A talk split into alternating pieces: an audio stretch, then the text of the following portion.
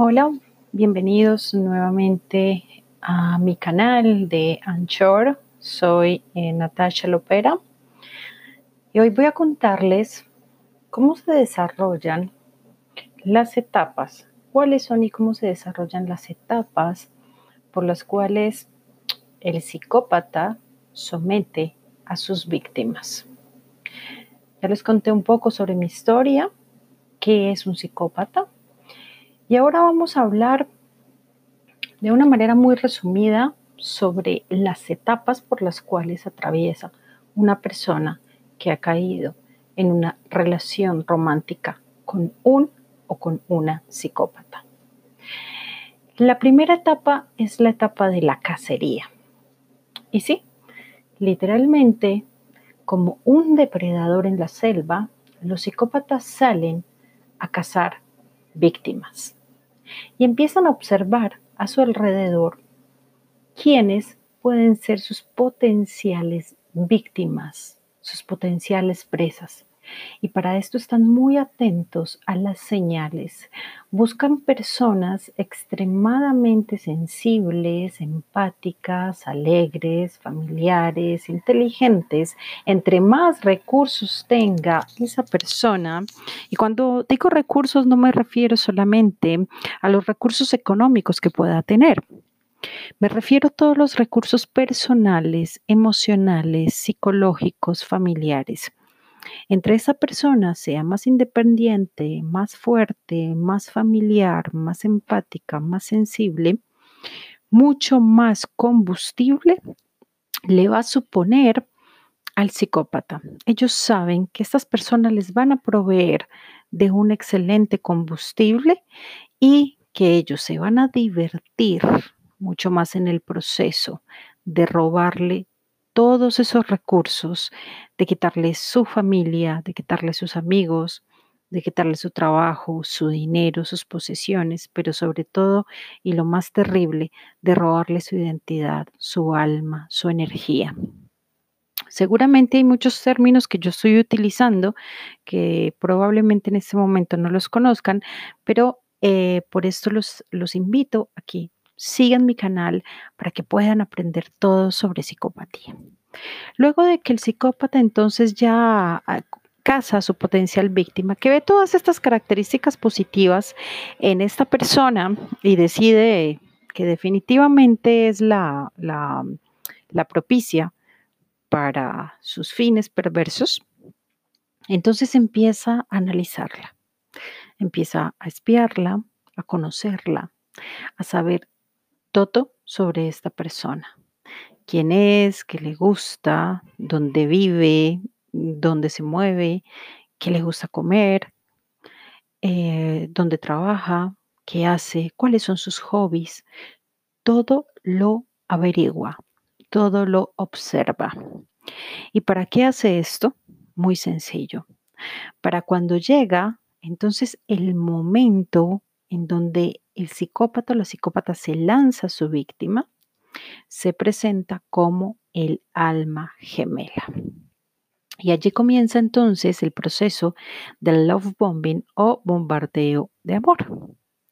En esta etapa, entonces, el psicópata se presenta ante su víctima como una persona absolutamente maravillosa, increíble, eh, como una persona empática, generosa, una copia fiel y leal de su víctima.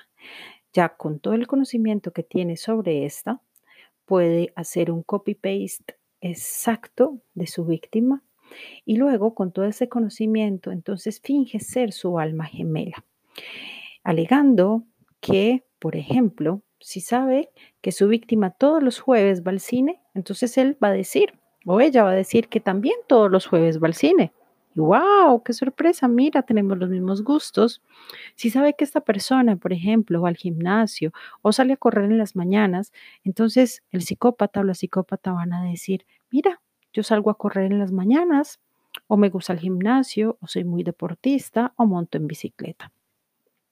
Si el psicópata ha observado que su víctima sale con su mascota a dar un paseo, entonces él va a decir que también tiene mascotas y así no las tenga, pues va a ir corriendo a comprar una. o a conseguir una de cualquier manera para presentarse como esa alma gemela. Por supuesto, en ese momento tú dices, no puede ser tantas coincidencias. Y además de esto, entonces empieza el personaje, porque los psicópatas crean un personaje, que es una copia fiel y leal de su víctima, y este personaje lo ven como esa persona maravillosa, generosa, increíble, y comienza el bombardeo de amor. Entonces allí el psicópata lo que hace es llenar a la víctima de atenciones, de regalos, chocolates, flores, serenatas, atenciones de todo tipo, regalos, llamadas, canciones, cartas de amor, mensajes, todo el tiempo. Por eso se llama bombardeo, porque es un, bombardeo que no te permite pensar, no te permite respirar. Pero como tú lo ves de esa manera tan perfecta, tan maravillosa, eh, lo primero que tú piensas es, wow, esa persona realmente está interesada en mí y realmente somos almas gemelas, tenemos tanto en común y automáticamente tu cuerpo empieza a generar lo que llamamos las hormonas del amor, serotoninas, endorfinas, eh, dopamina. Te sientes en las nubes literalmente, pero no sabes que tienes enfrente a un verdadero demonio. Y que todo eso no es nada más que una estrategia para casarte y para luego destruirte. Luego de esta etapa entonces de bombardeo de amor y de alma gemelización instantánea, es decir, en donde el psicópata o la psicópata se presentan como su alma gemela, gemela, entonces llega la etapa de la triangulación. ¿Y qué es la triangulación? Después de un buen tiempo en donde tú estás bajo todo este eh, hipnotismo, ya eh, son pareja, eh, ya han tenido relaciones sexuales y a través del sexo, los psicópatas saben el poder que tiene el sexo, así que te atrapan y te generan una adicción. Ellos se esfuerzan mucho en la parte sexual para generarte, para complacerte y para que sea un sexo con mucha adrenalina, con mucha aventura. No porque realmente lo sientan así o lo disfrutan, luego hablaremos de eso, sino porque quieren simplemente generar adicción en, ti, atraparte, hipnotizarte con, con el buen sexo. Luego entonces Em, empieza la triangulación y la triangulación es una técnica que utilizan los psicópatas para hacerte sentir inseguro o insegura y generar celos en ti. Entonces, ellos empiezan a, hacerse ver como personas muy interesantes y comienzan a hacer comentarios como eh, la vecina me coquetea, eh, mi cliente me coquetea, mi ex me llamó llorando, está súper arrepentida, dice que no puede creer cómo dejó escapar a un hombre tan maravilloso, dice que quiere volver conmigo. Entonces se hacen ver como las personas más interesantes, más perseguidas, más codiciadas. Y ahí tú empiezas a sentir temor, porque vaya, tienes al amor de tu vida, tienes esta alma gemela, tienes este hombre o esta mujer tan maravillosos y hay personas que están, digamos, a su alrededor tratando de robarte este amor y tú entras en pánico. Y allí empiezas a comportarte como un celoso o como, un, o una celópata. Y a través de esta triangulación, los psicópatas te generan tanta inseguridad y tanto temor que tú terminas haciendo cosas insospechadas, como hurgar sus redes sociales, como tomar su celular, revisarlo, perseguirlo. Por supuesto, esto no es algo que sucede en un día. Es, un proceso constante, constante de triangulación. Y la triangulación también incluye la comparación. Entonces el psicópata comienza a compararte con otras personas Empieza a compararte con su ex, por ejemplo. Empieza a compararte con su madre, con su abuela, con su tía, con su vecina, con cualquier otra persona y empieza a hacerte sentir que tú eres menos importante o menos valiosa que esa persona, que esa otra persona hacía cosas por él que tú no haces. Entonces ahí tú empiezas en una maratón sin precedentes a correr y a correr y a correr por tratar de complacer al amor de tu vida y no perderlo. Paralelamente a esto aparece lo que llamamos el gaslighting. Y el gaslighting es una técnica de tortura psicológica con la cual los psicópatas pretenden hacerte dudar de tu propia cordura, palabras más, palabras menos, enloquecerte.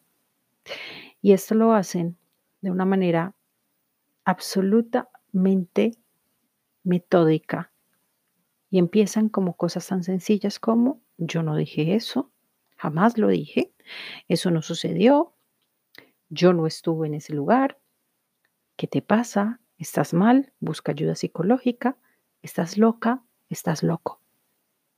Y también pueden utilizar técnicas mucho más sofisticadas y perversas como alterar el entorno físico, es decir, empezar a mover cosas, como me pasó a mí, que de pronto una mesa que siempre estuvo en un lugar de la casa cambia de lugar.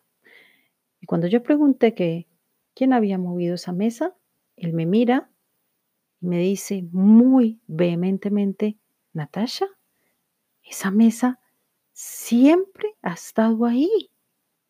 Toda la vida ha estado ahí. Aparecían y desaparecían cosas. Si yo dejaba el celular en, en un lugar, que yo sabía que lo había dejado en un lugar determinado, luego no aparecía. Entonces yo empezaba a buscarlo por toda la casa. Volteaba la casa al revés. Y cuando regresaba, allí estaba el celular donde exactamente sabía que lo había dejado.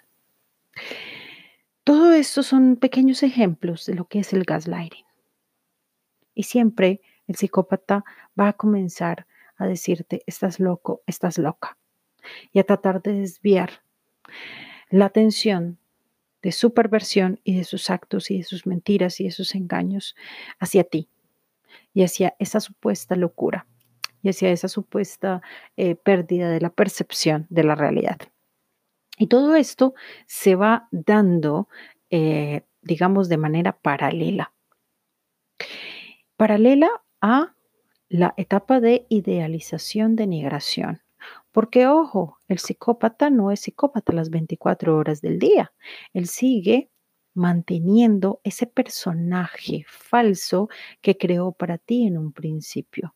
Es decir, continúa con la etapa de idealización. Entonces, por un momento sigue siendo ese hombre o esa mujer maravillosos que tú conociste en algún momento, te sigue dando regalos, te sigue atendiendo, te sigue diciendo que te ama, cuando están en, público, ya sea en una relación, en una reunión eh, familiar, con amigos o en un lugar público, te va a seguir alabando y te va a seguir haciendo sentir importante, haciéndote sentir especial.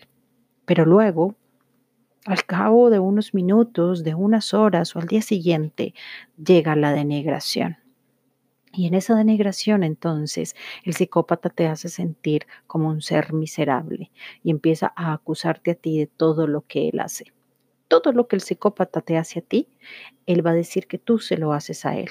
Va a decir que eres una persona mala, perversa, te va a insultar, va a decir que estás mal, que estás loca, que eres una mentirosa, que eres una manipuladora y va a comenzar también con su campaña de desprestigio y va a convencer a todos a tu alrededor y a su alrededor de que tú eres una persona mala, perversa.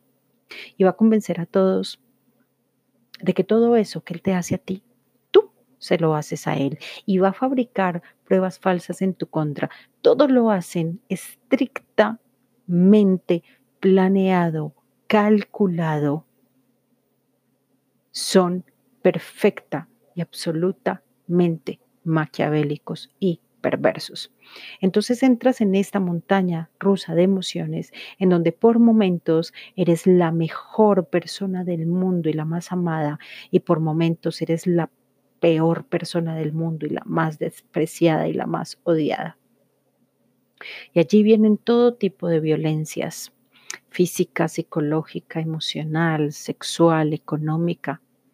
De pronto te encuentras en un escenario totalmente oscuro, porque esta persona logra aislarte de tu familia, de tus amigos, logra ponerlos a ellos en contra tuya y a ti en contra de ellos, logra que tú pierdas tu trabajo, te roba tu dinero, hace que te involucres en deudas, que adquieras tarjetas de crédito, préstamos. No importa si el psicópata tiene o no tiene dinero. Simplemente lo hace con el fin de luego dejarte sin dinero, sin recursos, sin trabajo y con todas esas deudas que no podrás pagar ni en toda tu vida. Te encuentras allí, sin familia, sin amigos, sin trabajo, sin dinero, con deudas, totalmente destruido, destruida mental, psicológicamente no sabes qué te está pasando, no sabes qué hacer y con un sentimiento de culpa enorme porque el psicópata o la psicópata te convenció de que todo lo que pasa es tu culpa, de que tú eres la mala o el malo. Es un escenario absolutamente desolador y perverso. Y allí estás tú, totalmente destruido o destruida. Sin sueños, sin ilusiones, enfermo, psicótico, con ideaciones e incluso intentos suicidas, porque no ves, no ves una solución, no sabes cómo solucionar las cosas, haces todo para complacer a este ser, pero jamás lo vas a, lograr, porque los psicópatas no se sacian con nada. Son depredadores emocionales, son vampiros energéticos y no van a descansar hasta verte completa y absolutamente destruido. Luego de esto viene la etapa del descarte. ¿Sí? El psicópata te va a liberar, pero única y exclusivamente cuando tú seas un despojo humano, cuando no tengas ni el más mínimo aliento de vida, cuando no tengas ningún recurso, cuando estés completamente solo o sola, cuando no tengas dinero, solamente hasta ese momento te va a dejar, te va a descartar de la forma más fría, cruel y despiadada, como si fueras basura. Te va a tirar. Pues sí, mis queridos amigos y amigas, aunque esto suena tan perverso, tan loco, tan increíble, tan sacado de una película de terror, pues no, es la vida real. Y eso es lo que pasamos y vivimos de manera muy sucinta todas las personas que hemos sobrevivido a los psicópatas narcisistas, a estos seres malvados, perversos y demoníacos que solamente viven para destruir. No, esto no son cuentos. No, esto no es ficción. Es la vida real. Los invito para que me sigan, por supuesto, aquí en mi canal, pero también en mis demás redes sociales Estoy en Instagram, arroba Lopera Natasha, Facebook, Natasha Lopera Vidal. Pueden visitarme también en mi website www.natashalopera.com.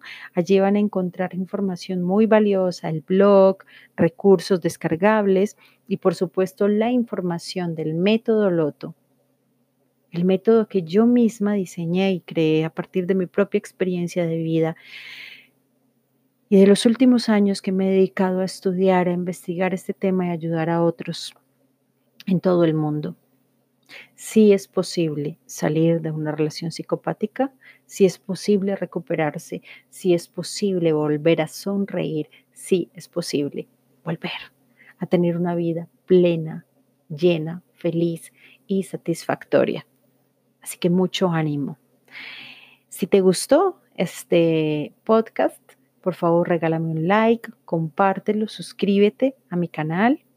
También se pueden suscribir a mi canal de YouTube. También estoy como Natasha Lopera. Allí van a encontrar una cantidad eh, también de videos muy interesantes sobre este tema. Y recuerden siempre que ser sobrevivientes es un privilegio. Les mando un abrazo enorme y hasta la próxima emisión. Chao, chao.